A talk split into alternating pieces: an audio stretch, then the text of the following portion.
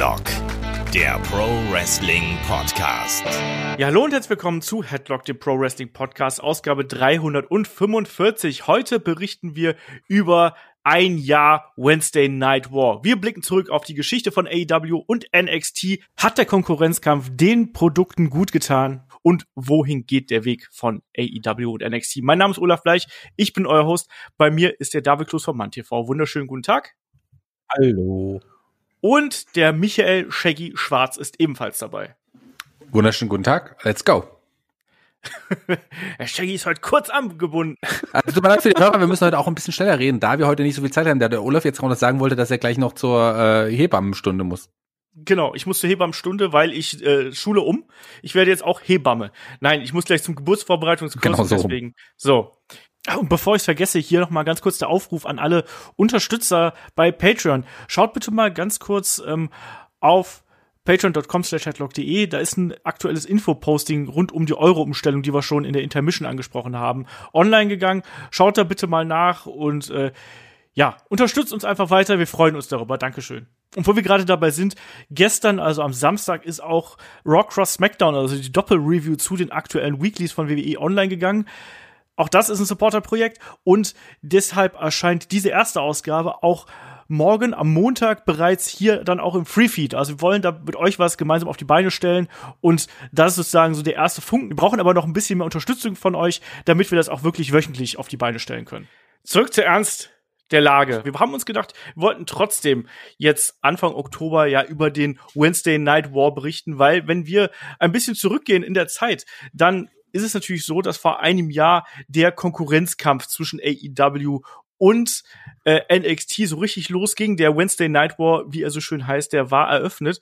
Und darüber wollen wir heute ein bisschen sprechen, ein bisschen darauf zurückblicken und auch ähnlich, was wir zuletzt bei Raw und SmackDown gemacht haben, auch da so ein bisschen bewerten. Wo stehen die beiden Promotions habe ich ja eingangs erwähnt, das ist ja nicht ganz richtig. Also wo steht AEW im Vergleich zu NXT? Wie stehen die Wrestler da? Wie stehen die Shows da? Darüber wollen wir heute sprechen. David, die Frage ist jetzt, äh, hat sich hier durch diese zwei Shows, durch den Konkurrenzkampf, durch dieses Head-to-Head von AEW und NXT, hat sich da bei dir was geändert? Hat sich deine Wrestling-Welt geändert? Und mein, du bist ja hier der Mensch für die Attitude-Era eigentlich. Ist da dieses alte Gefühl wieder aufgebrochen? Komischerweise anfangs nein, aber AEW hat es im Laufe der Zeit hinbekommen, dass ich angefixt wurde, gebe ich halt ehrlich zu, gerade weil ich gemerkt habe, Storylines hatten äh, einen längeren Plan dahinter und es wurde halt belohnt, dass ich regelmäßig eingeschaltet habe. Shaggy, wie ist das bei dir? Ähm, hast du jetzt äh, plötzlich wieder, ich weiß nicht, vielleicht wieder ein bisschen mehr das Gefühl, dass sich da in der Wrestling-Welt was bewegt? Ist da mehr ähm, Entwicklung drin? Bist du auch speziell bei NXT und ähm, AEW? Beobachtest du die beiden Shows und viele vergleichen die natürlich dann auch immer miteinander? Ähm, wie siehst du die Entwicklung da? Also fangen wir erstmal mit meiner privaten Entwicklung so ein bisschen an. Dadurch, dass AEW wieder, dass AEW jetzt seit einem Jahr so präsent ist und auch so ein gutes, größtenteils sehr, sehr gutes Produkt abliefert, habe ich auch wieder sehr viel mehr Freude im Wrestling und äh, es macht auch viel, viel mehr Spaß. Ich war jemand, der sowieso auch immer positive Dinge bei der WWE gesehen hat. Auch gerade aktuell bei SmackDown sieht man ja auch eine ganze Menge positiver Sachen.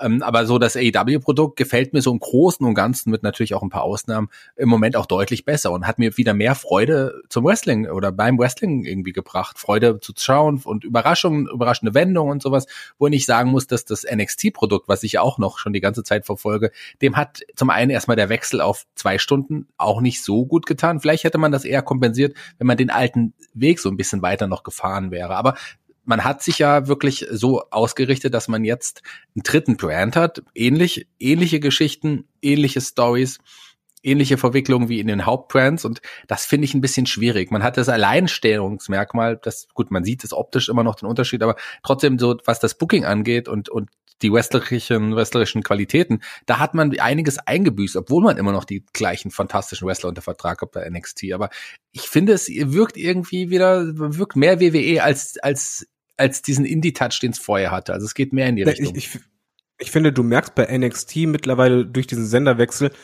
dass da jetzt auf einmal Druck da ist. Mhm. Also, dass du vorher, als sie im Network liefen, alleine, hatten, genau wie halt schon gesagt, so ein Alleinstellungsmerkmal. Das hat sich halt anders angefühlt als die anderen Shows und jetzt sind sie live im TV und der Druck ist halt einfach anders. Du musst diese Zeit füllen und vor allen Dingen, du musst halt Ratings möglichst erfüllen. Also kannst du halt eben oftmals nicht diese längerfristigen Planungen durchziehen. Also das ist das, was ich bei NXT, äh, was mir am meisten abhanden kommt, ist wirklich dieses Gefühl, ja, da baut man langfristig was auf, sondern jetzt habe ich eher das Gefühl, man ändert schnell viele Sachen oder bricht schon mal ab oder verkürzt die, weil wir haben nicht so viel Zeit, wir müssen ja auf die Waitings reagieren, wie halt in den Main-Shows auch. Das ist wirklich so. Also das sehe ich tatsächlich sehr, sehr ähnlich, dass man hier sehr oft mit der heißen Nadel strickt und da eben auch oftmals notgedrungen teilweise auch ein bisschen Dinge über den Haufen werfen muss. Ich meine, die Verletzung mit Kieran Cross, da kann man jetzt beispielsweise natürlich nichts machen. Ähm, aber dass man dann zum Beispiel auch noch dann Keith Lee sehr, sehr schnell verliert, der vorher noch äh, Champion gewesen ist, das wiederum sich als Problem an, wo quasi die gesamte Marke WWE unter Druck steht und wo überall abgeliefert werden muss. Die Ratings bei Raw und SmackDown sind nicht besonders, bei Raw noch deutlich schlechter als bei SmackDown, das muss man auch sagen. Natürlich hat SmackDown auf Fox eine größere Reichweite, aber bei Raw, ähm, die Quoten sind ja wirklich nicht gerade besonders, auch wenn sich jetzt zuletzt wieder ein bisschen äh, ja, angehoben haben. Ähm, da ist der Druck auf jeden Fall spürbar, das muss man sagen. Und ich glaube auch, dass eine Brand wie NXT natürlich ein bisschen davon gelebt hat. Shaggy hat gerade äh, den Stichpunkt äh, Indie-Touch hier so ein bisschen reingebracht. Gerade davon, von diesem etwas undergroundigen, dunklen, davon hat ähm, NXT eine ganze Zeit lang gelebt und man hat auch davon gezehrt, dass man so ein bisschen ja im, im Schatten von Raw und SmackDown produzieren konnte. Man konnte eine Stunde machen, man war nicht so ähm, Overexposure ist ja da auch so ein Stichwort. Zwei Stunden müssen gefüllt werden, du musst irgendwie die Geschichten unterbringen, du musst die Charaktere präsentieren. Das hat, wie ich finde, am Anfang ähm, der ähm, NXT ähm, auf USA Network Ära noch ganz gut geklappt, aber inzwischen sehe ich da auch gerade jetzt im Verlauf des Jahres sehr, sehr große Schwächen, die da zustande gekommen sind. Und wir haben gerade das Stichwort Ratings aufgeführt. Und da können wir ja mal ganz kurz einsteigen, weil natürlich, wenn wir zurückschauen, blicken jetzt natürlich in die ähm, USA logischerweise, was die Ratings angeht, und wenn man dann schauen, was da an Quoten gezogen worden ist, da fällt zum einen natürlich auf, ähm, die Wochen aufzuführen, in denen ähm, NXT hier mal mehr Zuschauer als AEW ähm, gezogen hat. Ähm, das ist auf jeden Fall die bedeutend einfachere Variante, weil eigentlich im Großteil dieses ganzen Jahres, da war ähm, AEW stets ähm, weit vorne. Also wenn das hier nur War ist, ist es ein ziemlich einseitiger. Also da sind ein paar Wochen im ähm, Dezember ähm, November 2019, wo ähm, NXT vorne lag, dann nochmal im April 2020 und dann auch im äh, April, Juni, aber es ist sehr, sehr wenig. Also erstmal gebe ich zu, ich hätte nicht erwartet, weil NXT ist einfach ein etablierter Name gewesen. Ich habe gedacht, erst einmal wird so sein, AEW hat einen Peak, am Anfang Grundinteresse, aber dann sacken die schnell runter und dann müssen die sich mühsam nach oben kämpfen, dass sie halt eigentlich diesen War die ganze Zeit dominieren. Hätte ich nicht erwartet. Das andere, was halt auch bemerkenswert ist, finde ich bei den Ratings, es gab ja im Dezember die Pause bei AEW. Und du siehst in dem Moment, äh, als es dann weiterging, wo dann einfach die Leute mal ein bisschen sacken lassen konnten und dann, ah, okay, jetzt geht's wieder weiter, das ist der Startschuss für die neue Saison, Anführungszeichen, dann stiegen die Ratings und die konnten sich dann auch erstmal oben halten. Mhm. Und äh, das ist halt, glaube ich, für mich nochmal ein Aspekt, den man halt vielleicht dadurch als Wrestling-Fan mal ähm, ja zumindest ernster nehmen sollte oder mal als, als zumindest in die Runde werfen sollte, ob so eine Pause nicht wirklich auch mal gut tun kann. Weil während du bei, äh, bei, bei WWE bei allen drei Shows eigentlich kontinuierlich zugeballert wirst, hattest du da halt diese Chance der Pause. Und ich weiß, wie das bei mir war. Ich hatte dann richtig Bock auf diese erste Dynamite-Show nach der Pause. Absolut. Und die Pause war ja nicht mal lang. Ne? Das war eigentlich nur eine Woche, wo quasi ähm, nicht produziert bzw. nicht ausgestrahlt worden ist. Das war an äh, Weihnachten äh, 2019, mhm. also am 25.12. Ähm, da lief NXT, hat auch ein solides Rating mit 831.000 Zuschauer gezogen, aber eben AEW nicht. Und ich habe gerade gesagt, ähm, NXT ähm, hier aufzuführen wäre, also die gewonnenen Abende von NXT aufzuführen, wäre einfacher als bei Dynamite. Ähm, zum Stand jetzt von dem Podcast-Aufnahme hier, ähm, da ist es so, dass Dynamite hat 39 Wochen gewonnen, NXT hat acht Wochen gewonnen und es gibt ein Unentschieden tatsächlich. Also ähm, da ist nicht wirklich viel und es gibt dann noch fünf quasi, wie nennt man das denn, äh, wenn, wenn quasi kein Konkurrenzkampf stattgefunden hat, mehr oder weniger, wo dann quasi eine der beiden Shows ausgefallen ist, wie beispielsweise an Weihnachten 2019, ähm, dass dann ähm, NXT gewinnt, ist klar irgendwo. Ähm, ja, ohne Konkurrenz schon, aber die haben nicht eindeutig an Quoten dann letztes Klar hatten sie mehr Quoten, als wenn jetzt keine AEW-Produkt zurzeit lief, aber auch nicht eindeutig an Quoten gewonnen. Und, und, und auch AEW, also ich meine, wenn man, wenn man sich die Quoten anschaut, die NXT und AEW zusammen haben, wir, wir hatten ja auch Wochen, da lief, oder ein, zwei Wochen, da lief NXT an einem Dienstag oder auch AEW lief man an einem anderen Tag, da sah es schon, da sah es schon anders aus. wenn man sich so insgesamt die Quoten anschaut und dann sieht, wie, wie auch AEW in der werberelevanten Zielgruppe vor allem da, äh, was sie da für Quoten ziehen, die sind sind ja, ähm, da sind sie, damit sind sie ja schon auch an War und sowas dran oder sogar haben sie sogar teilweise überragt, was die werberelevante Zielgruppe angeht. Das ist schon verrückt, dass man ein Wrestling-Produkt, was ja größtenteils mit auch von vielen Indie-Stars, äh, also mit Indie-Stars zusammengesetzt wurde, oder Wrestlern, die in Amerika noch so noch nicht bekannt waren vorher, nach einem Jahr so eine Quote hat. Also ich frage mich, wie die Quoten wäre, das können wir nur mutmaßen, wenn Corona nicht wäre. Corona wird insgesamt Quoten kosten, da sind wir uns, glaube ich, alle einig, dass viel weniger Leute das schauen, weil einfach das Publikum fehlt. Aber dass man trotzdem eine Million erreicht, was man ja auch mit der Debütshow so also um den Dreh erreicht hatte, ähm, und inzwischen wieder etwa um die an der, an der Million kratzt, das ist schon Wahnsinn. Nach einem Jahr, also Chapeau, AEW. Ja, vor allen Dingen, du siehst halt bei den Ratings ja auch, ich, ich sehe es ein bisschen als Belohnung für langfristiges Booking an, weil du hattest diese Anfangszeit bei AEW, wo halt Stars aufgebaut werden mussten und wo auch vieles geändert werden muss. Man muss auch ehrlich sein, es war nicht alles Gold, was glänzt. Gerade anfangs, man hat halt viel gehabt, was einfach nicht funktioniert hat. Aber genau dieser diese Änderungen, die haben halt Effekte gehabt. Diese Kleinigkeiten, wo du halt dann äh, gegen Sommer hattest du dann diese großen Storylines und du siehst dann bei den Ratings, wie das nach und nach von 600.000 geht das immer weiter höher Richtung eine Million. Das ist, dass du da irgendwie in diesem Zeitraum es geschafft hast, Stammzuschauer zu kriegen, die wissen wollen, wie es weitergeht. Also das ist zumindest meine Deutung dabei. Das auf jeden Fall. Also man hat das da geschafft. Natürlich ist auch jetzt in den vergangenen Wochen ist die Aufmerksamkeit wieder ein bisschen runtergegangen, auch bedingt natürlich durch starken Konkurrenzkampf. Die anderen Sportarten sind ja da nun mal auch einfach zugegen. Shaggy hat gerade die ersten Wochen angesprochen. Also beim Debüt am 2. Oktober erzielte Dynamite eine Quote von 1,409 Millionen Zuschauern, während NXT 891.000 Zuschauer zog. Ähm, in der kommenden Woche war es dann ähm, nochmal 1,1 vier Millionen Zuschauer für ähm, AEW Dynamite und 790 Zuschauer, 790.000 Zuschauer, 97 war ein bisschen wenig. Ähm, und dann muss man aber auch sagen, ähm, die Quote von AEW ist dann auch so peu, peu so ein bisschen in den Keller gegangen. Das muss man auch ganz klar in, in der Anfangsphase sagen. Da war so ein bisschen, der Anfangshype war weg.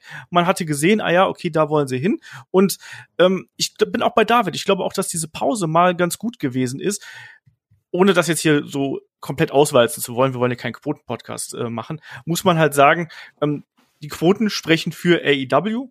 Das muss man äh, ganz klar so attestieren. Ähm, Gerade in dieser berühmt-berüchtigten ähm, ja, Zieldemografie, die man da äh, hat, da ist ähm, AEW deutlich weiter vorne. Sprich, hier geht es dann darum, die Kerngruppe von 18 bis 49 zu erreichen. Und das gelang ähm, AEW Dynamite im Vergleich zu NXT, also da auch wieder der Vergleich Sieg-Niederlage. Dynamite hat 47 Mal hier quasi deutlich mehr erreicht als NXT. NXT hat nur ein einziges Mal ähm, mehr äh, mehr Zuschauer innerhalb dieser Zielgruppe gezogen und auch da war es sehr knapp mit 0,27 zu 0,25. Also das kann man, glaube ich, schon mal so attestieren, dass das hier ähm, in Sachen Zuschauerentwicklung ganz klar in Richtung AEW geht. Und man hat ja auch zuletzt mitbekommen, dass die TV-Sender sehr, sehr zufrieden sind mit dem, was gerade da passiert bei ähm, AEW. So, dann können wir mal so ein bisschen ähm, Richtung Shows gehen, weil wir wollen ja wirklich AEW Dynamite und NXT hier so ein bisschen gegenüberstellen. Und da haben wir gerade schon gesagt, wir hatten bei NXT immer diesen Indie-Flair gehabt. Klar, wir haben jetzt Corona gehabt, dadurch keine echten Zuschauer, nur gefakte Student-Zuschauer irgendwie, muss man sagen. Ähm, AEW hat jetzt die ähm, Daily's Place, wo es äh, ja Freiluft und so, wo ein paar mehr Wrestler dazu gegen gewesen sind. Ähm, trotzdem kann man ja mal so ein bisschen den Vergleich ziehen. Shaggy, wie haben für dich die beiden Shows hier im Vergleich äh, gewirkt? Also David hat es ja schon ein bisschen angedeutet. Ähm, AW hat auf jeden Fall ein langfristigeres Booking und man hört auch irgendwie mehr auf die Fans. Man hat Sachen probiert, die am Anfang nicht funktioniert haben. Man hat viele Fehler gemacht, wie diese Tiersache, die hat man hoffentlich erstmal gelassen, also Tiere in die Shows holen. Die Damen-Division war immer ein großer Kritikpunkt. Einige Gimmicks, ähm, die äh, die, die Geschichte um, um, um Brandy Rhodes damals hat überhaupt nicht funktioniert. Die Dark Order kam nicht überall an, damit ist man an den Weg gegangen. Adam Page, Adam Page äh, in seiner Rolle hat nicht funktioniert. Da hat man auch ein paar Schrauben gedreht und einiges verändert. Und äh, was langfristiges Booking oder eins, auch die einzelnen Divisionen angeht, da denkt, hat man irgendwie so das Gefühl, äh, der AEW setzt nicht nur auf die großen Topstars, die in den Singles-Titel dran treten, nein, man, man setzt auf ein gesamtes großes Produkt.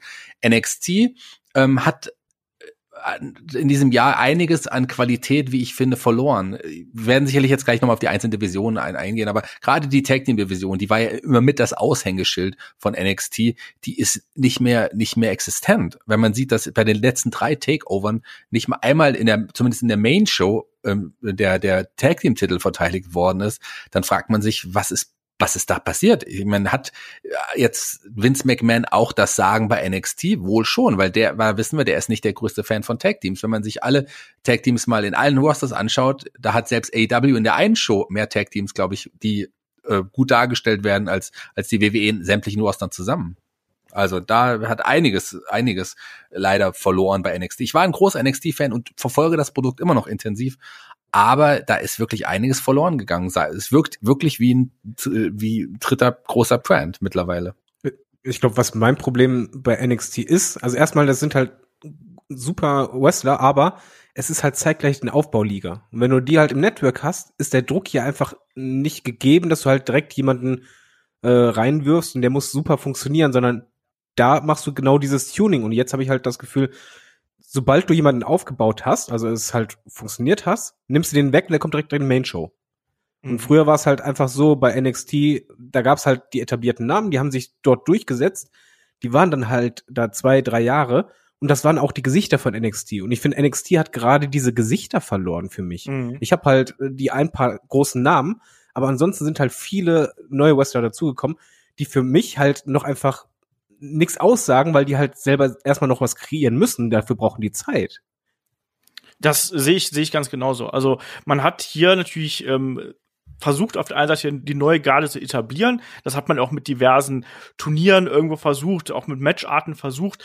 Teilweise so Leute wie ein Kushida haben natürlich auch Verletzungspech gehabt, aber es war irgendwie immer so eine gewisse Fluktuation da und es war kaum ein Push, den wir hier gesehen haben, der war durchgängig. Außer du hast so einen Monster-Push gehabt, wie beispielsweise bei einem Killer Cross, äh, Carrying Cross natürlich, wo man es dann durchgezogen hat und dann kam da auch wieder eine Verletzung dazwischen. Alte Stars wie ein Johnny Gargano, Tommaso Ciampa, ähm, Adam Cole lasse ich mal noch so ein bisschen außen vor, aber trotzdem, ähm, da hat man die ein bisschen aus der Schusslinie genommen, weil man gesagt hat, hm, na, zum einen körperlich beim Tommaso Ciampa, den muss man da ein bisschen rausnehmen, verletzungstechnisch. Ähm, wir haben einen Adam Cole gesehen, der nach seinem Titelverlust auch erstmal ähm, so ein bisschen äh, ja rausgenommen worden ist. Johnny Gargano hat zusammen mit ähm, Candice LeRae hier eine komplette Charakterentwicklung durchgemacht. Muss ich sagen, finde ich okay, aber kickt mich auch nicht mehr so, wie das eben früher der Fall gewesen ist. Und das ist ein Problem, glaube ich, was wir ähm, ja immer wieder gehabt haben. Mal ganz abgesehen davon, dass da ja auch wild durchgewechselt worden ist, mal ähm, mal NXT hier, mal NXT da. Also da war ja auch schon eine ziemlich hohe Fluktuation einfach. Und ich glaube auch, dass das alles dem Produkt nicht gut getan hat. Entschuldigung, ich wollte noch sagen, jetzt wird's halt noch mal stärker mit Retribution. Ja, falsch ausgedrückt wahrscheinlich wieder. Ähm, weil das sind ja auch NXTler. Ja. Und die sind eigentlich dann auch in der Main Show und der weiß halt, ist nicht, äh, die werden halt als NXT Superstars noch im Roster aufgelistet, genauso wie in Keith Lee. Aber eigentlich sind die jetzt auch nicht mehr für dich NXT, sondern die siehst du doch eh bei War und SmackDown. Und ich habe einfach das, das Gefühl, ähm, man, man hat es sich quasi durch diesen Krieg ähm, sein, seine Stärken beraubt. Weil du hast jetzt auf einmal diesen Druck, du musst jetzt schnell reagieren. Wenn da welche funktionieren, musst du, weil halt Corona ist, und da ist mal Waiting bei SmackDown War auch so, musst du die schnell hochziehen. Und das, was NXT ausgemacht hast, kannst du eigentlich gar nicht mehr richtig durchziehen. Mhm. Da möchte ich auch mal eine, eine, einen anderen Aspekt hier aufbringen, weil ähm, wir haben es ja gerade gesagt, es ist eigentlich war ja NXT eine Aufbauliga. Also sprich, da konnten sich die Wrestler ein bisschen austoben, die konnten ein bisschen probieren. Man hat auch da immer wieder versucht, Charaktere zu formen und Charaktere zu verändern, anzupassen. Weil natürlich, wenn man das auf dem, ich nenne es mal, geschützten Feld des WWE Networks macht, dann erreichst du halt deine Kernklientel irgendwie natürlich schon, aber du erregst dadurch nicht die absolute Aufmerksamkeit, sondern du sagst halt, ja, wir sind hier und ähm, wir präsentieren ein gutes Produkt, aber du hast nicht diesen diese Bringschuld. Ist jetzt natürlich eine andere. Zugleich ähm, hast du ähm, da aber auch ein bisschen Ruhe und du kannst den Leuten beibringen, wie sie mit der Kamera arbeiten müssen. Und Shaggy, hast du den Eindruck, dass ähm, vielen Wrestlern, die jetzt in diesem einen Jahr gerade auch sehr prominent eingesetzt worden sind. Ich sage jetzt mal so Leute wie einen Cameron Grimes zum Beispiel, einen äh, Bronson Reed, ähm, Dexter Loomis haben wir gesehen. Hast du das Gefühl gehabt, dass da auch manchmal ähm, so ein bisschen noch diese Arbeit auf der großen Bühne gefehlt hat? Ne, nein, finde ich tatsächlich nicht. Also ich finde gerade die, die du genannt hast, die waren sofort auch da und konnten auch sofort richtig äh, mit der Kamera arbeiten. Die wurden ja alle, äh, die alle, die genannt hast, durch dieses Breakthrough Tournament damals auch eingesetzt. Ich finde, da hat ist man einen spannenden Weg gegangen. Ähm, und ich musste auch noch mal kurz widersprechen und sagen, dass man ja schon immer NXT-Stars, gerade die großen Namen, nachdem sie mal ihren World Title verloren hatten, immer ins Hauptroster dann auch irgendwie irgendwie gestellt hat. Die sind ja relativ schnell dann da gewesen. Klar waren die ein, zwei Jahre da. Beim Keith Lee ging es jetzt einen Tick schneller äh, insgesamt, weil ach, mit, weil man den irgendwie oben wollte. Aber ansonsten hat man da jetzt nicht viele Namen weggenommen, die da Rollen gespielt haben. Motivation? Die haben keine Rollen im Grunde. Bei den Damen vielleicht, ja, minimal, aber sonst die anderen haben alle keine Rollen. Diometten sowieso nie bei NXT aktiv. Shane Thorne eher Edeljobber und ein, ein Dominik Dijakovic, der war in den letzten, in den letzten drei, vier Monaten hat er vielleicht noch zwei Matches im TV gehabt irgendwie und der, der war eigentlich ja längst schon, schon äh, in Richtung Raw oder SmackDown unterwegs gewesen. Also die, Ja, okay, oh, oh, ich möchte das mal anders aufdröseln, an, an dich gerichtet. Kommt dir aber dieses Hochziehen nicht anders vor als früher? Weil früher war das bei mir immer so, dass du als Fan gesagt hast, mein Gott, jetzt hol in den Main Roster, der, der ist soweit, der hat sich so etabliert oder sie und die sind so gut und äh, die haben das den Brand so ja auch äh, geprägt. Jetzt hol die hoch und jetzt habe ich halt das Gefühl, sobald du einen Push hattest und der war gut, dann kommst du direkt hoch. Ja, ähm, man hat aber auch schon immer Leute hochgeholt, die jetzt noch keine große Rolle mal bei NXT gespielt haben. Ne? Alexa Bliss hatte keine große Rolle, bevor sie hochgezogen wurde, aber auch andere, die die dann später gekommen sind. Ähm, ich, man merkt es aber eher, dass es trotzdem es hat irgendwie einen anderen Touch, weil vorher war es wirklich so, NXT, das ist rein wirklich das Roster, wo es die Leute ausprobieren, was ein bisschen anderes Publikum anspricht, was wirklich ein bisschen diesen Indie-Vibe, diesen Indie-Touch hat. Aber so mittlerweile fühlt es sich wirklich, und das habe ich jetzt auch schon ein paar Mal gesagt, an wie ein, wie ein drittes, dritter Brand. Das ist ja auch ein Beweis dafür, dass man nochmal Leute runtergeschickt hat. Das hat man ja früher so in dem Stil nicht gemacht. Und ähm, ich meine, ich bin großer Prisango-Fan, aber ob die wirklich so zu einem alten NXT-Produkt gepasst hätten, was wir alle damals geliebt haben, das wage ich zu bezweifeln. Und Finn Baylor, ähm, da ist, der hat da schon mal eine andere Rolle nochmal. Der, der ist auf jeden Fall eine Bereicherung für das Roster. Aber wenn jetzt, wenn ich jetzt höre, dass möglicherweise in so Vignetten wird ja ein neuer Star angekündigt für NXT, ein ehemaliger NXT-Champion, wenn es wirklich, wie sich die Gerüchte äh, bewahrheiten, wenn Stolten und Bordellis sein wird, dann weiß ich Hammer. nicht, dann weiß ich nicht, ob das jetzt wirklich jemanden, der ja wirklich gar nichts gerissen hat im Hauptroster, bei dem man sich immer noch fragt, warum der eigentlich immer noch unter Vertrag ist, äh, da während in Curtis Axel gehen musste, weiß ich nicht, ob der wirklich auch eine Bereicherung für NXT ist. Also äh, auf der einen Seite Du hat David recht, dass man wirklich schnell Leute man äh, hochgezogen hat, die äh, Dominik, da, aber so die, die gerade die Retribution Leute mal, lassen wir mal die Mädels außen vor, weil eine Mia Yim hat ja auch nie wirklich ganz oben mitgespielt, aber die hatte schon eine, eine Rolle, aber hatten die anderen jetzt wirklich keine großen Rollen, auch in Dijakovic jetzt nicht. du hast mir irgendwas super Wichtiges, meiner Meinung nach, beiläufig äh, erwähnt. Ähm, es, es war ja vor allen Dingen so, jetzt fühlt es sich an wie ein dr- dritter Brand. Und vorher war das ja nicht nur so, dass es halt die Aufbauliga war, sondern die gefrusteten WWE-Fans vom Main Roster haben sich ja bei NXT wiedergefunden. Genau. Die Chants NXT, die sind ja nicht von wegen gewesen WWE, sondern wirklich NXT, Anführungszeichen, ähm, wir gegen euch oder wegen, gegen das Es- Establishment, das ist was eigenes, das ist halt eben nicht dieses Hochglanzprodukt, äh, sondern das ist NXT, das wollen wir wirklich. Und da war das auch gerne auch schon mal ein bisschen Provokatives. Und dieses, das Provokative und dieses Gefühl als Zuschauer, gerade wenn halt wieder Zuschauer da sein werden in der Halle, ja, komm, das ist sowas ein bisschen Elitäres. Ja, wir sind so der harte Wrestling-Fan-Kern. Ich hoffe, ihr wisst, was ich meine. Das ist halt jetzt weg. Ja, ähm, deswegen, da, da würde ich gleich mal ganz kurz noch äh, reingerätschen. Ähm, David, glaubst du, das hat dem NXT-Produkt und der Marke NXT vielleicht sogar ein bisschen geschadet, dass das teils ähm, gerade zu Beginn so extremes Exposure bekommen hat? Also nicht nur, dass man ja zum Beispiel, wenn du ähm, ein bisschen in die Anfangszeit gehst, da haben wir einen äh, Finn Baylor gehabt, der, geht, der ist runtergegangen. Wir haben auch einen Kevin Owens gehabt, der nochmal ähm, bei ähm, NXT Takeover dabei gewesen ist. Und wir dürfen auch nicht die Survivor Series vergessen, wo ja auch NXT teils echt hart gepusht worden ist. Äh, eine Charlotte auch noch. Genau. Die hat nämlich, als sie runterging, gingen die Ratings hoch. Genau, das war dann, das war dann äh, dieses Jahr noch. Ähm, aber glaubst du, es hat teilweise NXT auch ein bisschen geschadet, dass man die ja, wenn man sie quasi auch in den Main-Shows präsentiert hat, bei der Survivor Series beispielsweise, dass man die ja schon sehr, sehr dominant dargestellt hat? Ja, ja, also meiner Meinung nach hat es ähm, NXT massiv geschadet, das so zu machen, weil in dem Moment, wenn du jemanden Anführungszeichen runterschickst, wir formulieren es ja schon so, machst du es ja eigentlich, weil du denkst, die schaffen es alleine nicht. Und ich finde halt, NXT war halt für mich als Fan so stark und so gut, die standen für sich selber. Ich wusste ganz genau, wenn ich Takeover sehe, das wird jeden Main Pay-per-View wahrscheinlich abschießen. Das ist immer besser und das war immer das eigene Ding.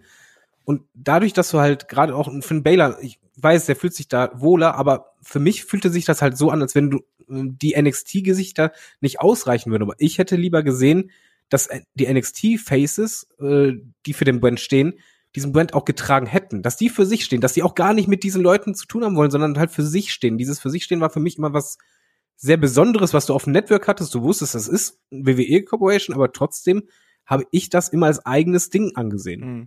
Ich sehe es tatsächlich auch als ein Problem an. Ich glaube, das war auch nicht gerade ähm, das beste Konzept. Es hat auf der einen Seite natürlich Aufmerksamkeit kreiert, das war ja der Sinn dahinter, dass man versucht von den Main-Shows sozusagen von Raw und SmackDown und auch von den Pay-per-Views quasi ja Leute Richtung NXT rüber zu bringen und sind zu zeigen, hey, das ist geil, schaut's euch auf dem USA Network an und genießt das und es ist ein anderes Produkt.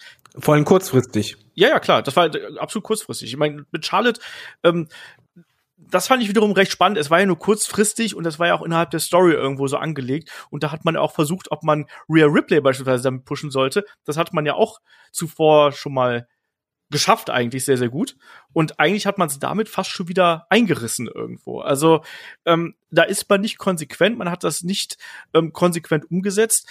Ähm, und das, das, ich sehe tatsächlich diese Position als Developmental Brand ähm, und als Aufbau-Promotion, die es ja ursprünglich mal gewesen sein soll. Promotion auch hier wieder falsch. Aufbau, Brand, wie auch immer.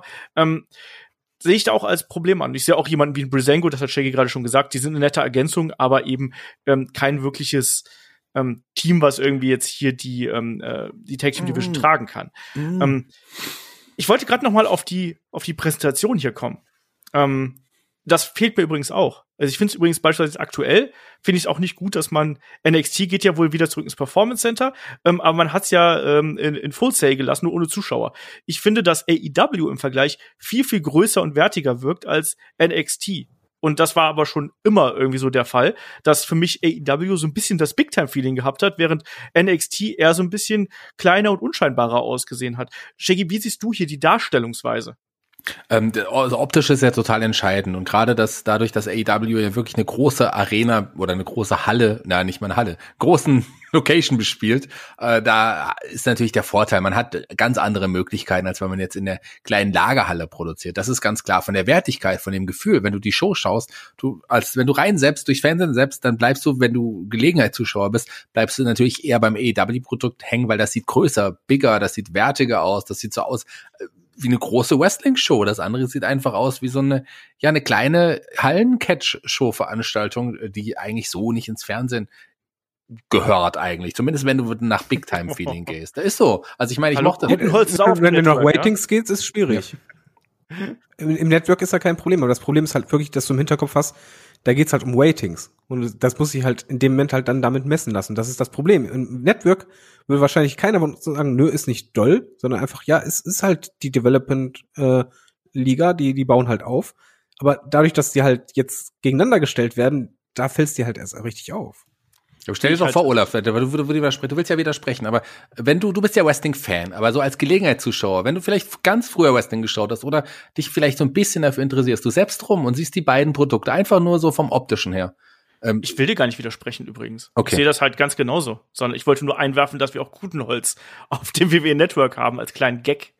Ähm, nein, ich sehe es ich sehe es ganz genauso, ganz klar, das AW Produkt sieht größer aus, das sieht vergleichbarer aus, auch wenn ich die Bühnen Dekoration noch immer nicht so richtig geil finde. Also das hat sich auch weiterentwickelt. Wir haben ja auch einen ähm, AEW-Podcast gemacht. Auch da könnt ihr gerne mal reinhören. Da haben wir dann auch die Entwicklung von AEW noch mal wirklich eins zu eins noch mal wiedergegeben, während wir das jetzt ja hier eher so ein bisschen grob angehen. Ähm, aber ich sehe es eben auch so, dass, dass die Präsentation, wenn du die beiden Shows gegeneinander stellst, das ist schon bedeutend besser. Wie seht ihr so die Backstage-Segmente? Also auch da mal so die Filmerei, ähm, wenn es da mal Interviews gibt. Ähm, Shaggy, wie siehst du das NXT im Vergleich zu AEW? Weil da finde ich zum Beispiel, das hält sich sehr oft die Waage.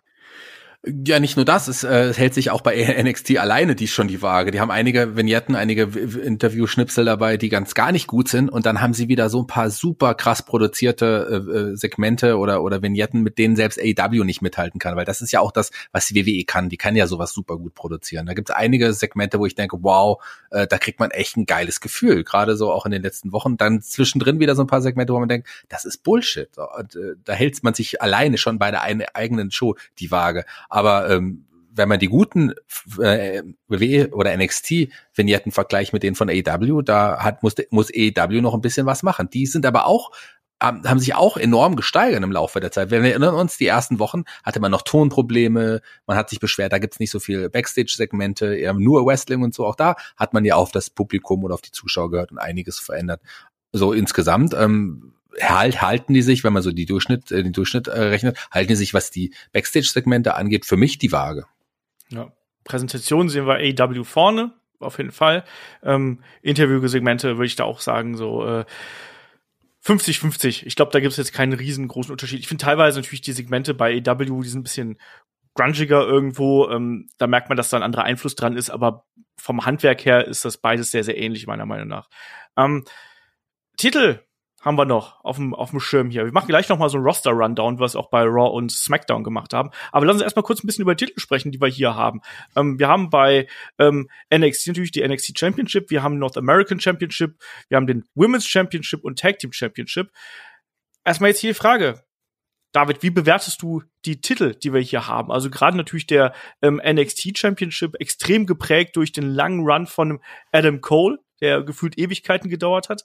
Ähm, und danach ja eben Karen Cross, haben wir angedeutet, jetzt Finn Baylor.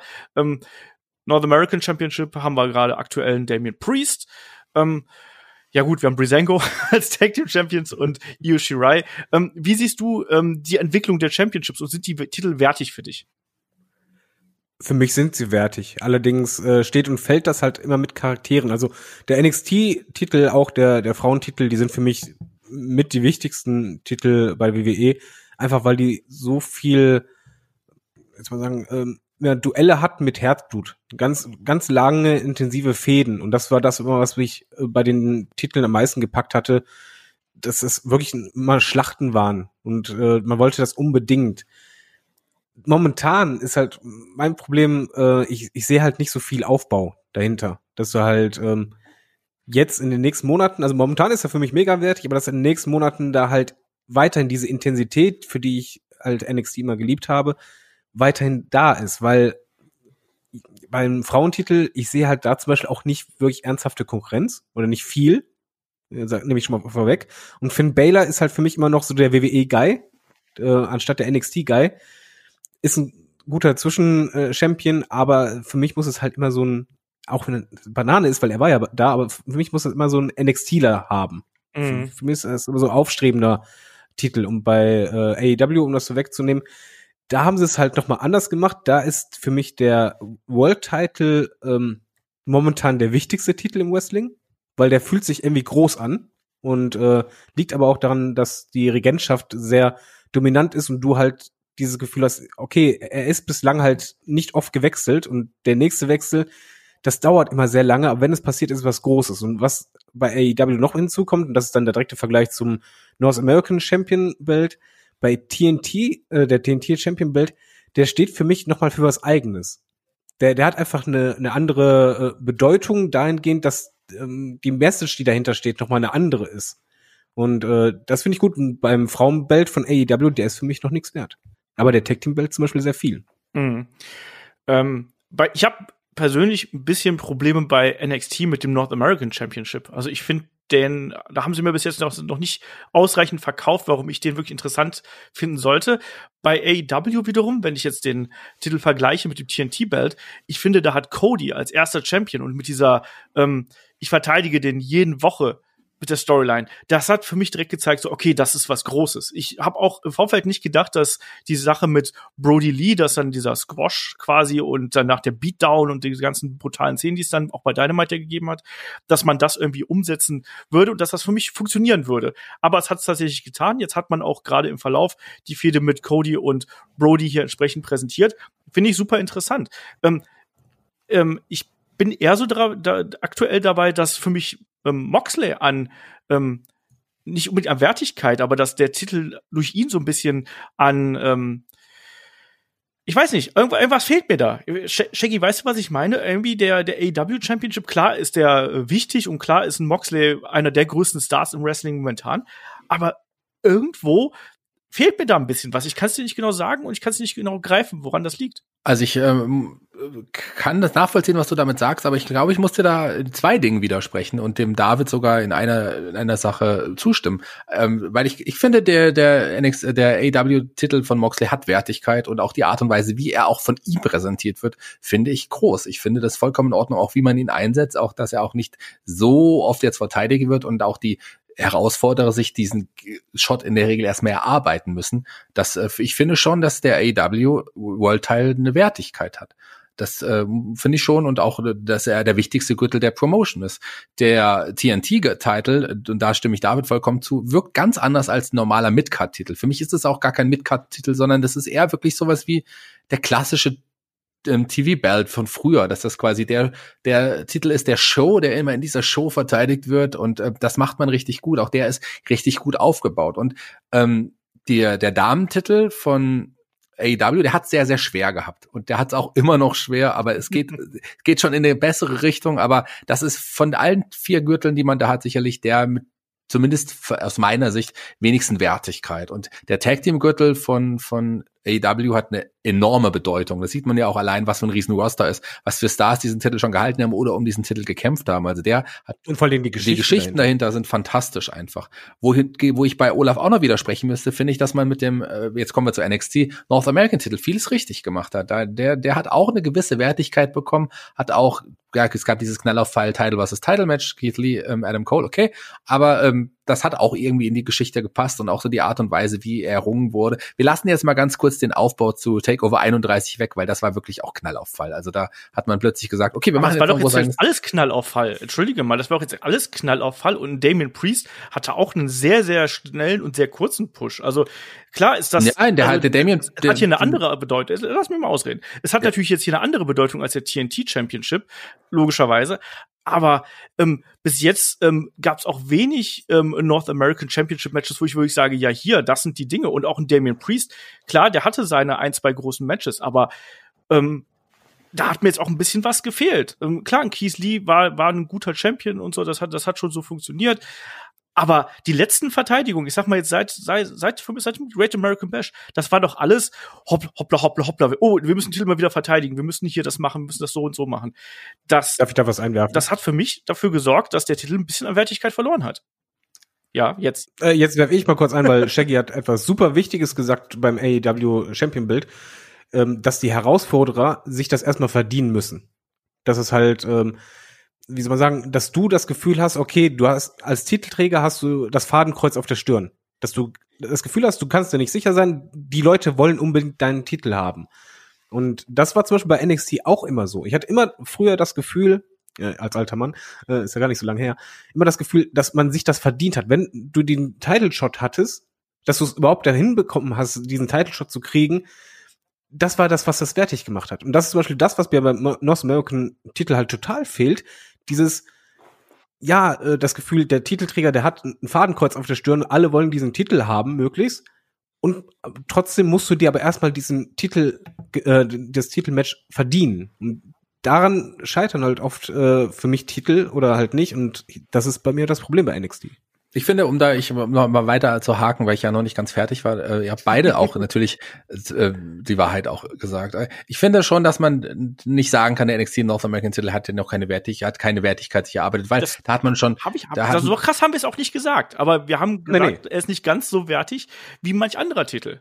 Um mal so aber ich würde, klar, aber wenn man so die Midcard-Gürtel vergleicht, also ich meine, ich, ich, weiß zwar, wer US-Champion ist, aber so nur, weil ich es gesehen habe und, und, gelesen habe. Also man baut, man hat Damien Priest schon ganz gut aufgebaut. Ja klar, auch da hat man nicht langfristig gebuckt, der war mal so, mal so und so weiter, aber als Charakter und auch als fester Eckpfeiler der Show war der schon lange präsent. Und es war eigentlich logisch, dass er den Gürtel gewinnt. Auch so die Division um diesen Gürtel, wenn man die so sehen mag, mit Cameron Crimes, der auch fantastisch aufgebaut worden ist, oder auch Bronson Reed, der etwa in der gleichen Kategorie in Liga im Moment spielt. Das ist eine gute Name, gute Herausforderer. Ich finde das da, ich würde dem, ich würde eher sagen, wenn man einen Titel, auch, auch der NXT Champion Gürtel von Baylor, okay, war bei der WWE, aber ähm, man hat man einfach aufgrund einer Verletzung diese Aktion gewählt und ich finde, da hat man es dem Richtigen gegeben. Von denen, die noch da waren, war er auf jeden Fall der Richtige. Damen-Division, ähm, Io Shirai, fantastische Championess, äh, die, auch weiß nicht, ob sie nur dominante Championess sein wird, wie es mal Asuka oder Shayna Baszler waren, aber bei ihr ist der Titel auf jeden Fall gut aufgehoben und ist gute, gute Herausforderer.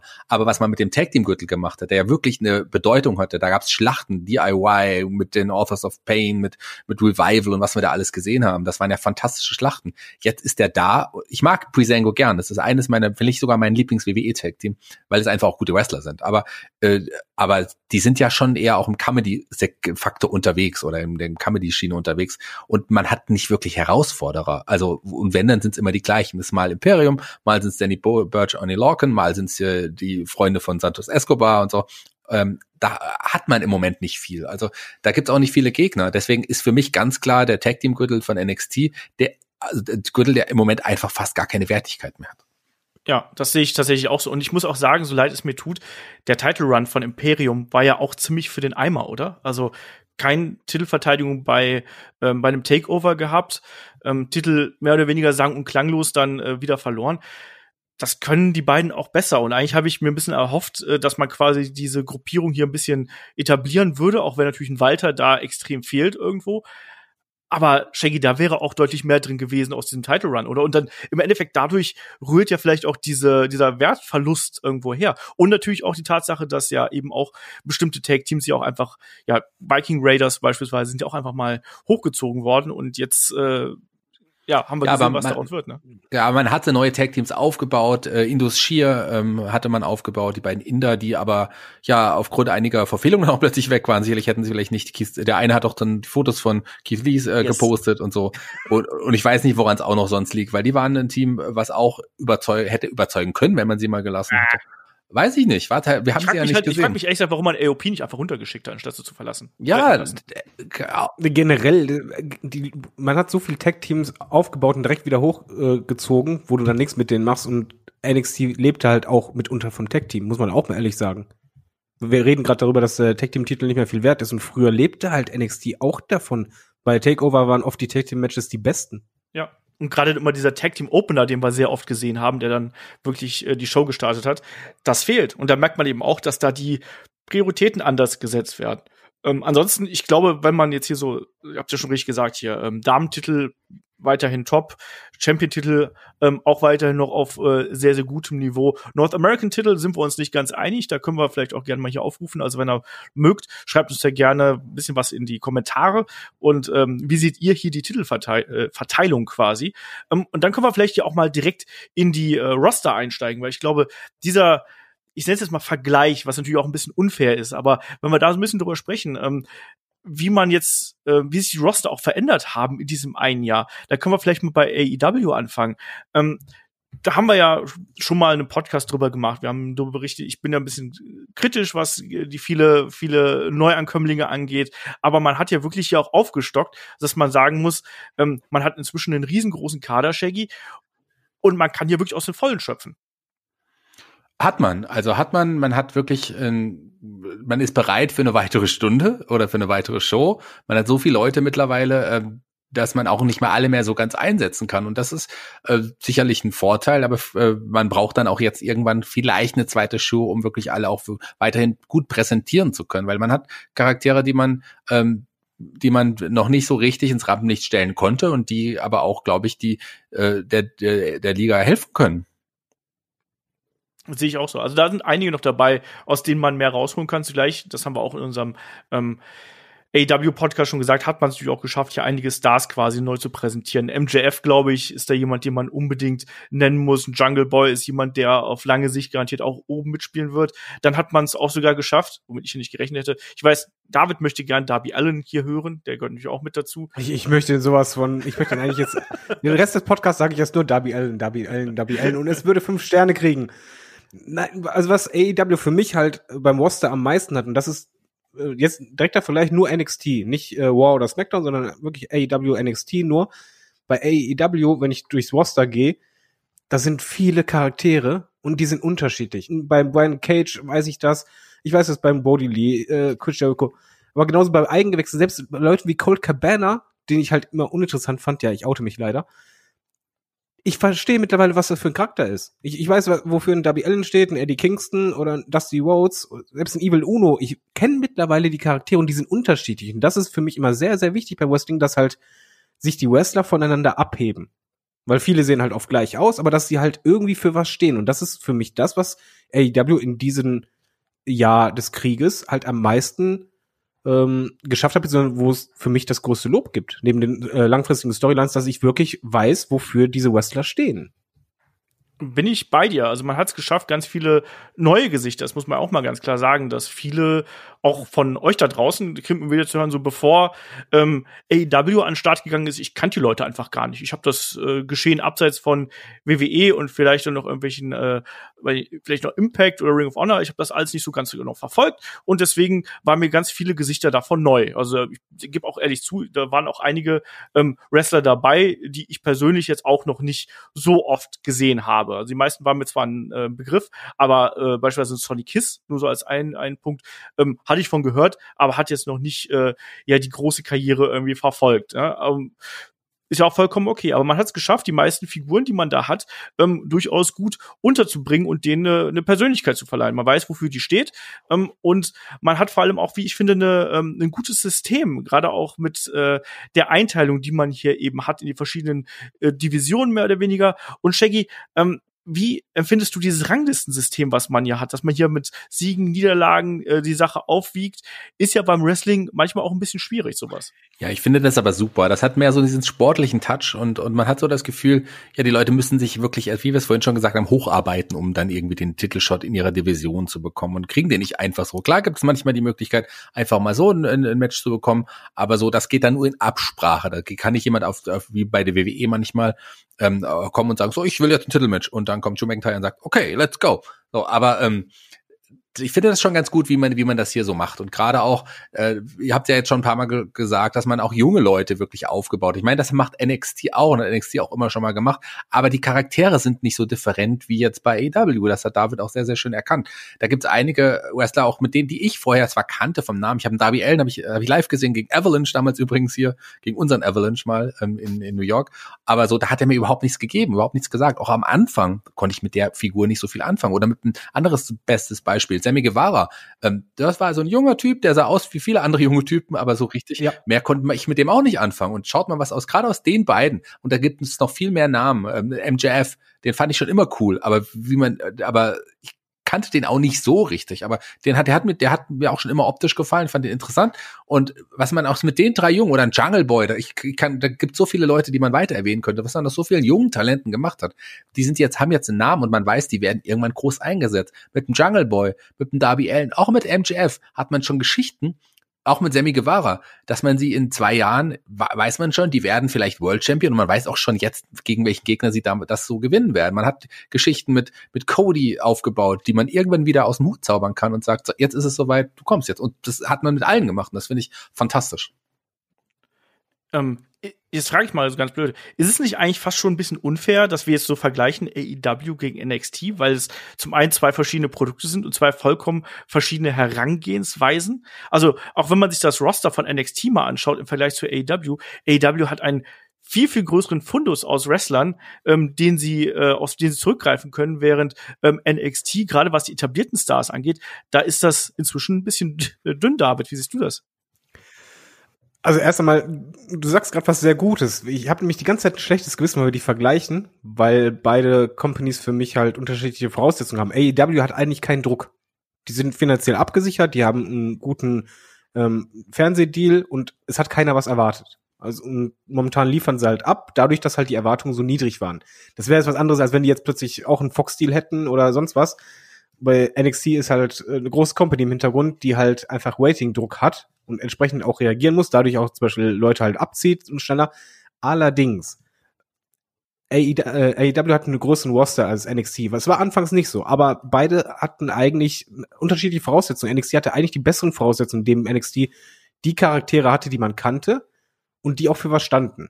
Und das hat NXT eigentlich immer gut gemacht. Die hatten wirklich äh, unique Charaktere und Wrestler, wo du wusstest, ah, okay, das ist der Typ, die unterscheiden sich und so weiter. Und bei AEW ist genau das passiert im Laufe des Jahres, dass es sich geswitcht hat. Dass bei AEW diese Charaktere halt verfeinert wurden, weil man halt eben genau diesen Druck nicht hatte, den NXT halt hat.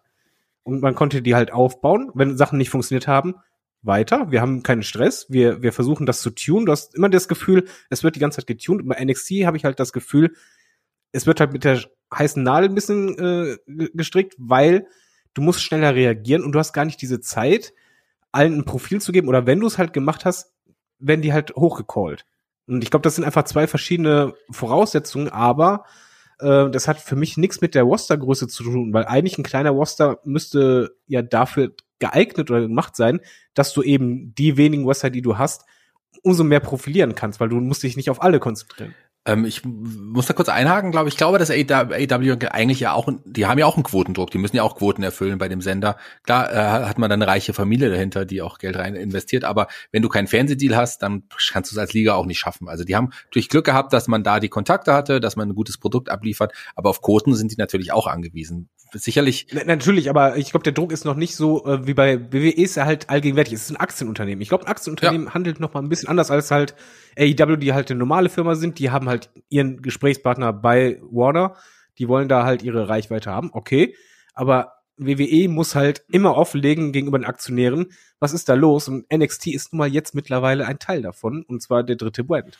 Ja, das ist das ist so, aber äh, ähm, da hast du vollkommen recht und äh, es ist der dritte Brand und es war der Development Brand ganz ganz lange und von daher hinkt natürlich dieser Vergleich so ein bisschen, aber wir stellen diesen Vergleich ja gar nicht her. Wir müssen den ja jetzt herstellen, weil diesen Vergleich die WWE aufs Tableau gebracht hat. Die haben äh, NXT gegen AEW gesetzt, weil sie AEW einfach Quoten klauen wollten. Das war also wir würden, ich glaube, wir würden jetzt nicht jetzt nicht ja. vergleichen, wenn WWE nicht diesen Schritt gemacht hätte. Dann würden wir eher und das müsste man langfristig auch ähm, äh, nein Dynamite mit Raw oder sowas vergleichen, sowas zumindest den Aufbau und die Produktion angeht. Aber die WWE hat den Vergleich gewollt und gesucht und ist in diesen Krieg ja von ohne Not wenn man so will. Klar, wollten sie den Einschaltquoten, glaube ich, ohne Not in diesen Krieg gezogen. Also muss jetzt, müssen wir jetzt auch die beiden ja Brands miteinander vergleichen.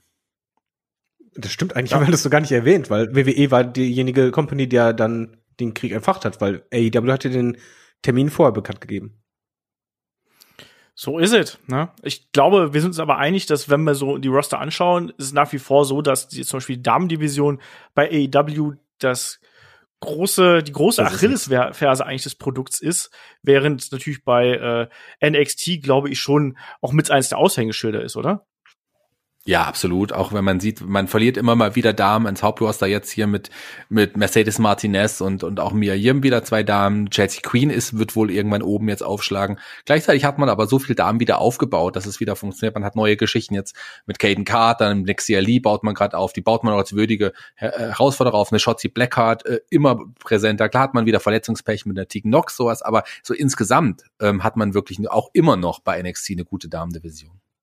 Ja, wenn sich Shotzi Blackheart nicht zwischendurch mal versehentlich umbringt irgendwie das, bei ihren das wird, das wird, das wird irgendwann passieren. Ich weiß auch nicht genau. Also ich Woche für Woche, was, warum auch immer, zeigt die solche Aktion. Aber AEW muss man sagen, hat er ja auch ordentlich nachgerüstet. Also mit der wirklich schwachen Division auch so, der, der, dass man am Anfang ausschließlich auf, auf die japanischen Damen gesetzt hat, äh, oder zumindest größtenteils mit ein paar anderen Damen, die man noch hatte, die man aber erst aufbauen musste. Weil wer hätte gedacht, dass jetzt eine, ähm, wie heißt, äh, wie, wie, wie ja, sag Was? einfach. Die Zahnärztin, warum komme ich gar nicht auf den Namen? Britt Baker. Baker. Die war auch am Anfang so ein uninteressanter Face-Charakter. Aber dann hat man auch da diesen, diesen, diesen Turn gemacht zum Heel und die ist mit die interessanteste Dame, die aktuell äh, zumindest was den Charakter angeht, irgendwie im, im Damen-Wrestling herumläuft. Also ich finde, da hat man auch wieder vieles richtig gemacht. Man baut Damen auf, man hat jetzt einen Evilise dazu geholt, ähm, Kontakte mit, mit, äh, über Kontakte jetzt auch noch andere neue Herausforderer, die NRJ ist jetzt bei der Dark Order. NRJ ist okay, also man, holt, man holt ja ja, immer mehr. ich finde die haben auch noch vor, so. vorher komplett uninteressant, jetzt halt interessant. Ja, Ty Conti. Aber ähm, Abaddon, die auch bei Dark unterwegs ist, finde ich total spannend. Ich mag diese Mystery-Charaktere. Also da hat man ja auch schon ein paar Damen jetzt immer nach und nach dazugeholt. Aber so, da Thunder muss Rosa noch. übrigens, darf man nicht vergessen. Thunder Rosa, die meinte ich ja auch. äh, Mit dem, äh, aber die ist ja erstmal auch nur, ja, Diamante ist lang, langfristiger da, aber das Thunder Rosa ist erstmal nur ausgeliehen. Also warten wir ab, wie es da weitergeht. Aber dann hat, man holt ja immer mehr interessante Damen auch. Aber so, man hinkt natürlich noch der WWE hinterher. Ja, das ist die große Baustelle und das dauert auch noch. Ja. Und da fehlen halt eben auch noch die Charaktere, finde ich. Also das ist genau das Problem, was quasi AEW jetzt eigentlich so über die Zeit ganz gut geschafft hat, aber äh, was, was die Herren angeht, aber bei den Damen, klar, man hat eine Britt Baker, ähm, aber selbst Hikaru Shida, auch wenn die irgendwie eine charismatische und talentierte Frau ist, ähm, so richtig der Draw für mich ist sie eben auch nicht, sondern sie ist eben gerade einfach da und da muss um sie herum muss quasi jetzt aufgebaut werden. Ähm, das macht man. Bei NXT hat man da einfach viel viel mehr Potenzial. Und Tegan Knox jetzt wieder mit dem Kreuzbandriss übrigens, äh, dritter in Folge, wenn ich mich komplett täusche. Ja. Ähm, das ist auch echt einfach eine bittere Angelegenheit, muss man mal ganz klar sagen. Wir haben übrigens hier einen Tim Thatcher übrigens noch gar nicht erwähnt, ist mir gerade so aufgefallen bei NXT. Ähm, auch wenn das jetzt nicht in die Damendivision passt, aber das, auch dass der zu Sehr, sehr präsent, ne? ja, A, sehr präsent. Äh, Das, das große Match auch gegen äh, Matt Riddle hier mit dem, mit dem Käfig drumherum und so hat man ja gehabt. Ich finde aber auch, dass er nach dieser Geschichte mit Matt Riddle irgendwie ein bisschen stiefmütterlich behandelt wird. Also gefühlt äh, verliert er so ziemlich jedes Match, aber ist halt Tim Thatcher und deswegen irgendwie legitim und legit. Da fehlt mir auch ein bisschen was. Shaggy, du hast, ja einen Tim Thatcher auch diverse Male natürlich auch live gesehen. Ähm, wie siehst du ihn hier? Weil er ist ja im Endeffekt vielleicht neben dem Austin Theory die letzte jüngere äh, Verpflichtung von NXT gewesen. Äh, ja, Austin Theory war ja, der war ja schon davor lange da und äh, jünger vom Alter als ein Timothy ist er trotzdem auch Ich meine, ich mein, jünger im Sinne von, der war ja eigentlich mal bei woanders, der war ja mal bei Raw zum Beispiel. Ja, der war mal, der war bei WrestleMania übrigens. Auftritt bei WrestleMania gehabt, darf man nicht vergessen mit seinen 22 Jahren. Das sagt er immer Woche für Woche gern. Ich finde auch, Timothy Thatcher wird noch ganz gut eingesetzt. Also der wird, da gibt's immer diese schönen Vignetten von seinem Genau, Cam Stil und so. Das, das macht man schon gut. Der hält man in den Shows und ich glaube, mit dem hat man auch noch ein bisschen was vor. Und langfristig gesehen ist es eh jemand, der sein Wissen auch äh, Backstage weitergeben wird an die, an die jungen Leute. Das ist auch keiner, den du lange oben mit einsetzt. Also das ist keiner, der um den World Title mit antritt. Und der hat einige coole Matches gegen Damien Priest gehabt, Match, auch andere coole Matches hier. Ähm, also finde ich schon in Ordnung. Da, da, da, der, den setzt man schon ganz gut ein. Ich sehe eher so Leute wie Cameron Crimes, der wirklich fantastischer Wrestler, fantastisches Charisma und der hebt sich total ab von der Masse. Das ist auch jemand, auf den man baut, den man gut einsetzt. Bronson Reed, äh, der, der wird auch wieder besser eingesetzt. Kushida kommt gerade wieder. Also da hat man schon einige Namen, einige gute Wrestler auch, die, die wieder oben mitspielen können. Da, auch das Herrenroster von NXT finde ich, äh, das ist sehr gut besetzt. Ja, also man darf da jetzt auch gar nicht äh, zu viel hineininterpretieren. Und Wir waren jetzt sehr kritisch, glaube ich. Sorry, Kyle O'Reilly. Kyle O'Reilly nicht zu vergessen, der aktuell ja wirklich fantastisch eingesetzt wird. Vielleicht hat man ihm den äh, zu großen Raketenrucksack äh, auf, aufgesetzt zur Zeit, aber der hat sich am letzten halben Jahr zur Corona-Zeit hat er irgendwo irgendwo so eine, eine Tüte voll mit Charisma gefressen. Also was da aus dem geworden ist, wie der aussieht, wie der wrestelt, wie der wie der sich gibt. Für mich der heimliche MVP bei NXT aktuell. Was du gerade gesagt hast, auch nicht so verkehrt. Äh, Die haben halt einen starken Männerroster und äh, das klingt auch gerade, ich glaube, Olaf wollte in die Kerbe schlagen, Genau. sehr, sehr kritisch, was wir halt sagen. Ähm, Das liegt aber einfach daran, dass wir den Direktvergleich machen. Da ist es halt nicht unbedingt, äh, unbedingt Sieger und Verlierer, sondern einfach Sieger und manchmal auch zweiter Sieger. Mag doof klingen, aber ist halt einfach so. Das ist, äh, heißt ja nicht, dass das andere schlecht ist, sondern einfach nur im direkten Vergleich. Ja, und man, muss hat aber auch sagen, Der Olaf kommt heute nicht zu Wort. das das das? Problem ist, es sind ja nicht die Wrestler, die man unter Vertrag hat. Das sind wirklich die Stories und das Genau. Booking. Das ist, glaube ich, das Problem. Wenn man, wenn man ein Booking darauf aufbaut, dass jemand anderen, jemand anderen einen Hut klaut, gut, das hat in den 90ern auch gemacht. Aber so hat man, man äh, Kushida hat kurz Cameron Crimes Hut geklaut. Was macht man da? Damien Priest schlägt Backstage jemanden nieder. So, das ist, aber das sind ganz andere Storylines, die bei AEW erzählt werden. Die sind viel tiefgründiger und langfristiger. Und das ist für mich das der größte und entscheidende Unterschied. Ja, und man darf ja auch nicht vergessen, wir beleuchten jetzt ja quasi dieses eine Jahr. Und gerade bei NXT haben wir natürlich diverse Jahre davor, die wir als Vergleich nehmen können, wo uns NXT natürlich auch sehr viele schöne, flauschige blutige, brutale, geile Wrestling-Erinnerungen irgendwie ins Herz gezaubert haben.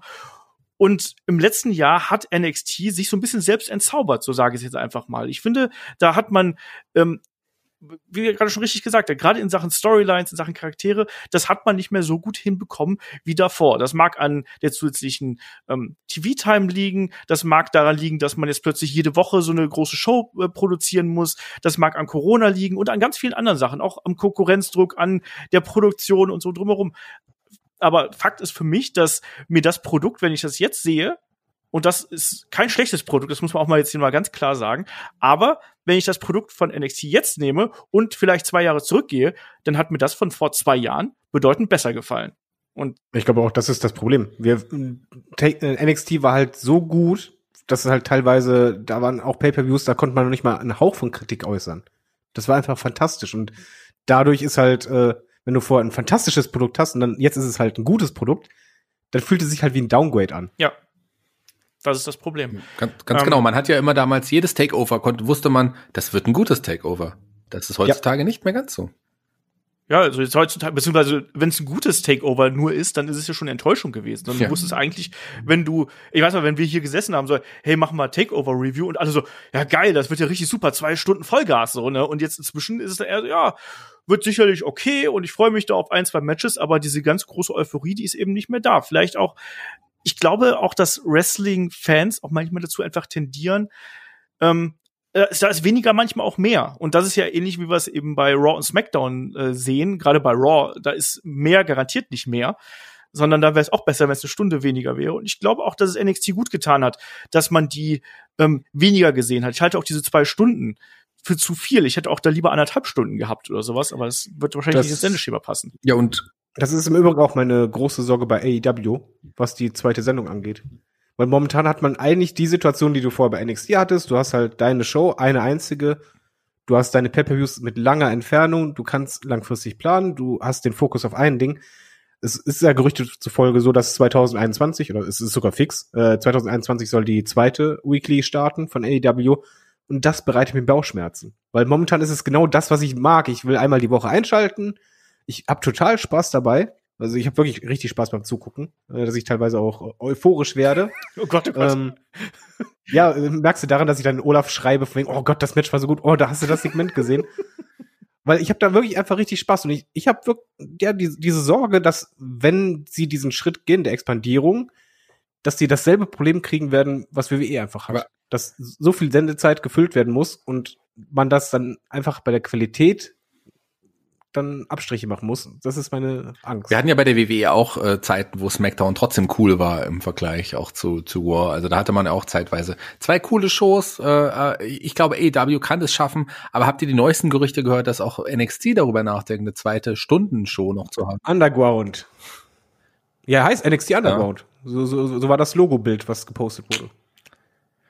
Du kannst nicht alles Hat nichts mit War Underground zu tun. Ach, alles Underground. Ja, ist, aber ge geplant äh, ist es anscheinend, ob, ob das, äh, nee, momentan, es, es war geplant, aber es ist momentan auf Eis, aber es, man weiß nicht, ob es doch kommt oder nicht kommt, aber eine zweite NXT-Show würde halt denen nicht gut tun. Irgendwann ist einfach, wie, wie du sagst, weniger ist mehr. Ein Schritt zurück würde, glaube ich, NXT sehr gut tun. Ja, bei ihm frage ich mich dann, auch. mit wem? Also, wer soll denn da die, äh, das ist ja dann sowas wie WCW Thunder damals, das war auch keine gute Idee. Im Endeffekt ich weiß nicht, bei AW finde ich, gibt's das Roster her. Du hast genug Leute, wir sind ja schon mit Dark, du hast genug Leute, mit denen du da Geschichten erzählen könntest, dann eben auf äh, einer größeren Bühne und dann kannst du eben auch dann hier und da die äh, andere Leute da positionieren. Bei NXT sehe ich das derzeit nicht, außer man äh, geht hier noch mal einkaufen und äh, oder man hat mehr Möglichkeiten, was NXT UK angeht, dass man da noch mal äh, ein paar Talente rüberzieht, was natürlich aktuell in Corona-Zeiten auch nicht so einfach ist. Ähm, Aber andersherum, würdet ihr denn denken, wenn NXT jetzt weggehen würde vom Mittwoch auf irgendeinen anderen Tag, ob das Produkt dann besser werden würde? Weil ich glaube, zumindest mein, meine subjektive Intuition sagt mir, der Konkurrenzdruck, der macht es nicht unbedingt einfacher, weil der, der Ratingdruck, das sehen die halt auch. Das kannst du im PR-mäßig noch so viel sagen, wir gucken nicht auf die anderen. Sagst du im Fußball auch, doch, machst du. und wenn du halt äh, jedes Mal die Ratings zeitgleich kriegst und du liest jedes Mal, wir sind da drunter, dann kommen halt eben schnell, meiner Meinung nach, diese Schnellschüsse nach Motto, äh, was machen wir denn? Ah, das könnte ziehen. Großen Plan brauchst du erstmal nicht, sondern kommen wir ziehen mal eben kurz den Star runter oder machen eben das. vielleicht funktioniert das besser, Ratings gehen nach oben, jo, ziehen wir durch, Ratings gehen runter, lassen wir direkt wieder fallen. Und ich glaube, ein anderer Tag wäre nicht so verkehrt. Das ist eine gute Frage, ne? Ich bin mir da ehrlich gesagt nicht ganz sicher, weil ich glaube nicht, dass der Konkurrenzdruck äh, äh absolut schuld daran ist. Ähm, aber ich kann mir durchaus vorstellen, wie du schon gerade gesagt hast, dass es ein bisschen dazu beiträgt. Aber ich sehe vor allem hier ähm, eher den äh, die Masse an Content und dann auch die, ähm, also Masse an Content ist ja nicht mehr so viel, es ist eine Wrestling-Show in der Woche, aber dann eben auch ähm, das Drumherum, was da irgendwo mit reinspielt, äh, Devel Developmental und so weiter und so fort. Ich glaube, dass eine ähm, Verschiebung auf einen anderen Tag, das hat ja Triple H schon dementiert inzwischen übrigens, also letztens auch im äh, Interview beispielsweise mit Wrestle Talk hat er gesagt, so nee, wir fühlen uns wohl da, wo wir aktuell sind, ähm, weil das kam ja auf, nachdem man gemerkt hat, so, oh, wenn AEW und äh, NXT nicht Head-to-Head -head laufen, dann profitieren eigentlich beide zumindest in Sachen Ratings davon. Aber ich sehe die Probleme bei NXT derzeit nicht nur im Konkurrenzkampf, sondern ich sehe die ein bisschen tiefer. Ich sehe die im Booking und im Storytelling. Und das wird nicht behoben, nur weil es jetzt Donnerstag stattfindet. Shaggy, wie siehst du das?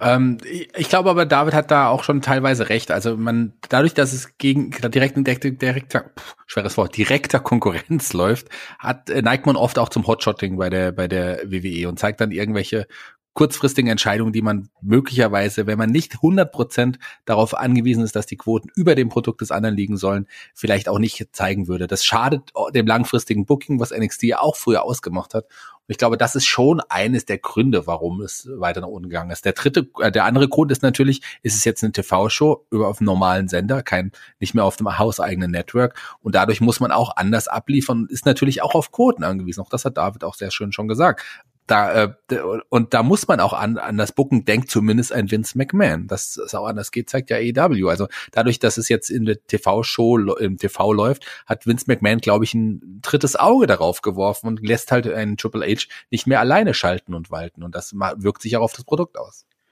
Und niemand möchte, dass sich Vince McMahon seinem dritten Auge anschaut, oder?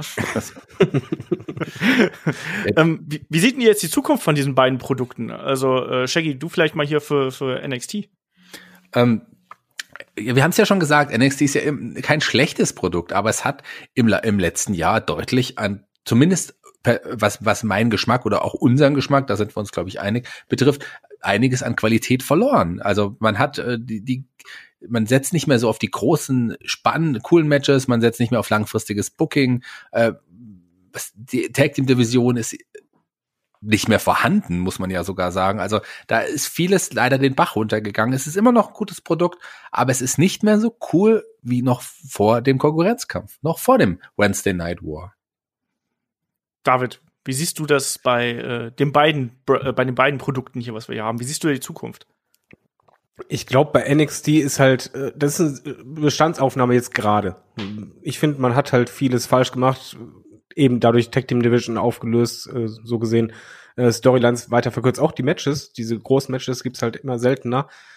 Ich glaube aber, das kann man halt schnell beheben. Also das Material ist ja halt da. Die Wrestler sind gut. Was ich halt mir wünschen würde, dass man zumindest sagt, hör mal, bei Raw und SmackDown haben wir so einen Druck, dass wir bei NXT wieder ein bisschen umswitchen, was hat uns stark gemacht, das analysieren, das wirst du halt einfach machen. Du kannst ja analysieren, was ist Fanfeedback, du machst genug äh, Internet-Polls äh, oder Newsletter-Polls dass du da ein bisschen rausfindest, was wollen die Leute und dann wieder ein bisschen auf diese Stärken besinnen. Und dann kann NXT ganz schnell wieder äh, gleich auf unterhaltsam sein oder wieder dieses starke Produkt werden. So recht dran glauben mag ich halt nicht, eben wegen diesem dritten Auge von Vince, wo ich nämlich auch das Gefühl habe, es fühlt sich gerade ein bisschen wie eine Vince-Show an. Und das ist äh, das, was ich bei NXT nicht will. Ich will bei NXT eigentlich das Gefühl haben, dass es nicht WWE, sondern es ist so das eigene Ding. Und äh, ich, ich krieg da einfach verdammt geiles Wrestling und geile Storylines, die vor allen Dingen sehr persönlich immer waren. Ähm, ja, da habe ich einfach Sorge. Ich glaube, solange äh, Vince da ist und dieser Waiting-Druck, ich, ja, ich mache mir halt Sorgen. Sagen wir mal einfach so. Bei AEW ich sag's vor, vorweg, ich weiß, ich klinge wie ein Fanboy, weil ich bin es halt auch. Ich guck mir das an und ich merke beim Angucken, dass die Zeit vorbei ist und dass ich meistens am Ende, nach dem letzten Segment, denke, wie geht es weiter? Und ich habe wirklich Spaß an diesem Ding. Das ist nicht Lobhudeleit nach Motto, äh, blöde WWE. Nein, ich bin WWE-Fan und Wrestling-Fan. Aber ich habe bei AEW verdammt viel Spaß. Und was mir gefällt und sehr viel, ähm, ja, Positives gibt für die Zukunft, ist einfach das Gefühl, dass man zum einen auf die Fans hört, Äh, Einfach äh, mag sein oder mag es nicht sein, aber ich habe halt das Gefühl, man hört auf die Fans und das Feedback und man tunt. Man hat so viel Feintuning betrieben, was sich halt ausgezahlt hat. Man hat vor allen Dingen eigene Stars geschaffen. Ich habe mittlerweile, ich war nie Indie-Gucker, ich habe mittlerweile mehr Bock auf die Anführungszeichen Eigengewächse, äh, wenn ich äh, das einschalte, als halt au- auf die ehemaligen WWE-Stars. Das ist für mich nicht der Hauptgrund, warum ich einschalte, sondern wirklich die eigenen gemachten Charaktere, die mich interessieren, deren Werdegang und äh, ich, ich habe auch einfach in jeder Dynamite-Folge gibt's irgendwie ein Highlight. Und irgendein Cliffhanger. Und das ist halt das, was, was mir sehr wichtig ist. Was mir halt immer noch Bauchschmerzen bereitet und das sondergleichen, ist halt die Damen-Division. Da fehlt genau das, was in der Männer-Division gemacht wurde. Dieses äh, Profilieren. Und da ist es auch nicht nur getan damit, dass man halt äh, das mit Frauen aufstockt. Das hat man jetzt gemacht. Man muss halt jetzt wirklich, wie bei Britt Baker es schon als Paradebeispiel funktioniert hat, Charaktere schaffen. Das dauert Zeit und ich hoffe, dass man 2021 genau daran arbeitet. Und ich sehe AEW ehrlich gesagt auf äh, einen Sprung nach oben sogar. Dass es halt noch deutlich größer nach oben gehen könnte, weil ich merke es in meinem Freundeskreis, der nicht so super Wrestling-affin ist, dass die mittlerweile AEW kennen und gehört haben, dass das richtig cool ist oder sogar Schnipsel auf YouTube gesehen haben, wo sie sagten, ey, das ist ja viel geiler, das ist ja wie damals. Mhm.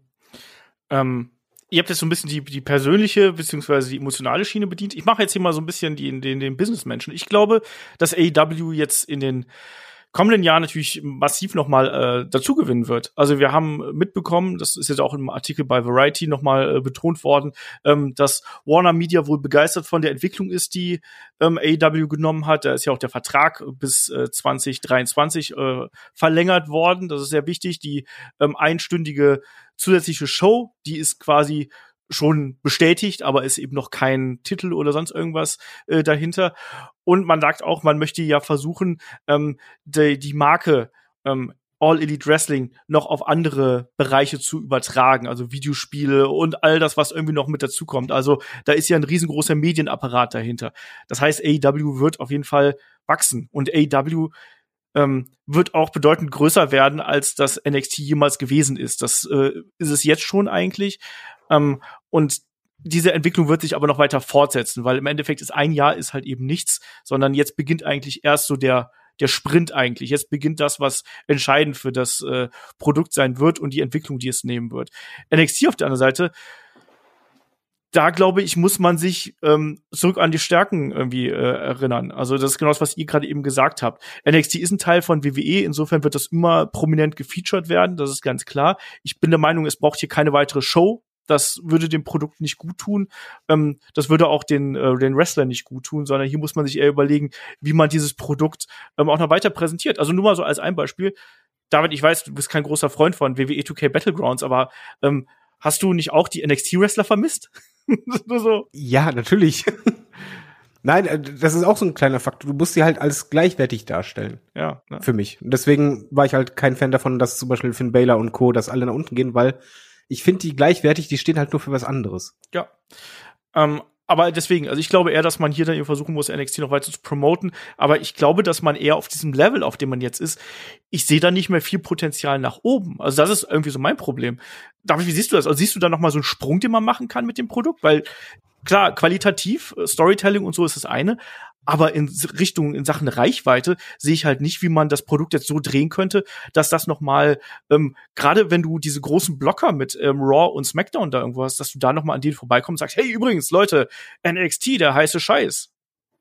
Ja, ich finde halt den heißen Scheiß kannst du machen, indem du dir eine andere Art Wrestling äh, aufbaust. Das war ja NXT früher. Ich glaube, das, das NXT-Produkt von früher, wenn das jetzt so im Fernsehen laufen würde, dass es auch andere Reichweiten hätte. Mein Problem ist gerade eher, dass ich das Gefühl habe, dass AEW diesen, äh, ja, diesen, diesen Charme kriegt, von wegen, das ist der geile Scheiß, das ist äh, neu oder das ist, äh, ja, das ist die Alternative. Man geht ja gerne zur Alternativer, man will ja weg vom Mainstream und NXT entwickelt sich gerade zu einer Mainstream-Show. Hm. Und das, wenn man das umkehrt, glaube ich schon, dass man da sehr viel reißen kann. Aber du bist halt gerade auf diesen Ast, äh, ja, an dem du weitersägst, wo du halt anfängst, uncool zu werden. Und dann verlierst du genau diese werberelevante Gruppe. Und dann, dann ist da auch nicht mehr möglich. Aber wenn du es umdrehst, du musst halt wirklich es so machen, dass du das Gefühl hast, NXT ist halt, äh, Anführungszeichen, gegen WWE Mainstream. Das ist was anderes. Dann geht da was. Schauen wir mal. Also schreibt uns da auch gerne mal, wie seht ihr denn die Entwicklung von NXT und AEW? Wo sollten die Produkte hingehen? Wie kann vielleicht auch NXT wieder ein bisschen mehr Attraktionen dazu gewinnen? Wie kann AEW den Schwung, den sie jetzt haben, auch ins zweite Jahr mit reinnehmen?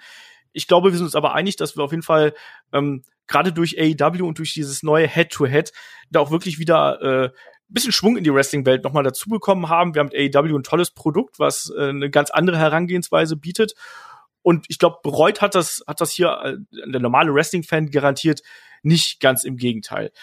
Und ich bin jetzt mal gespannt, wie sich das einfach weiterentwickelt. Und wir werden natürlich auch weiterhin am Ball bleiben. Wir werden auch versuchen, hier in der kommenden Woche, darf man nicht vergessen, heute Nacht, quasi in der Nacht von Sonntag auf Montag, gibt's ja schon NXT Takeover 31. Das werden wir auch noch irgendwie reviewen.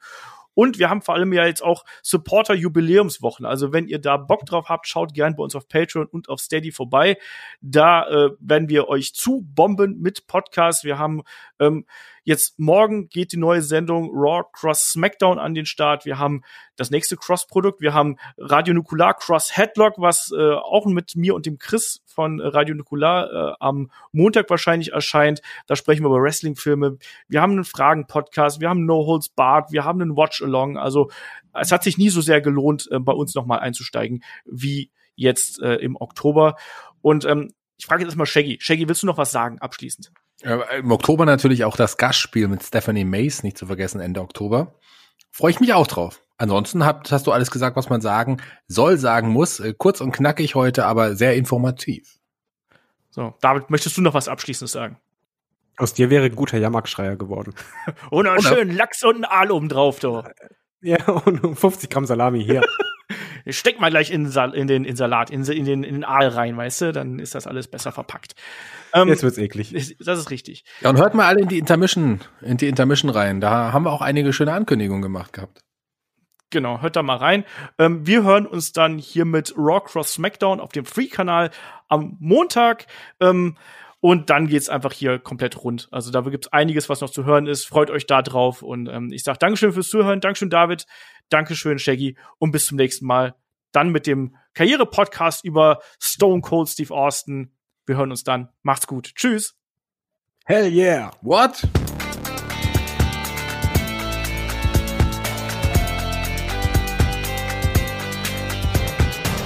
Headlock, der Pro Wrestling Podcast.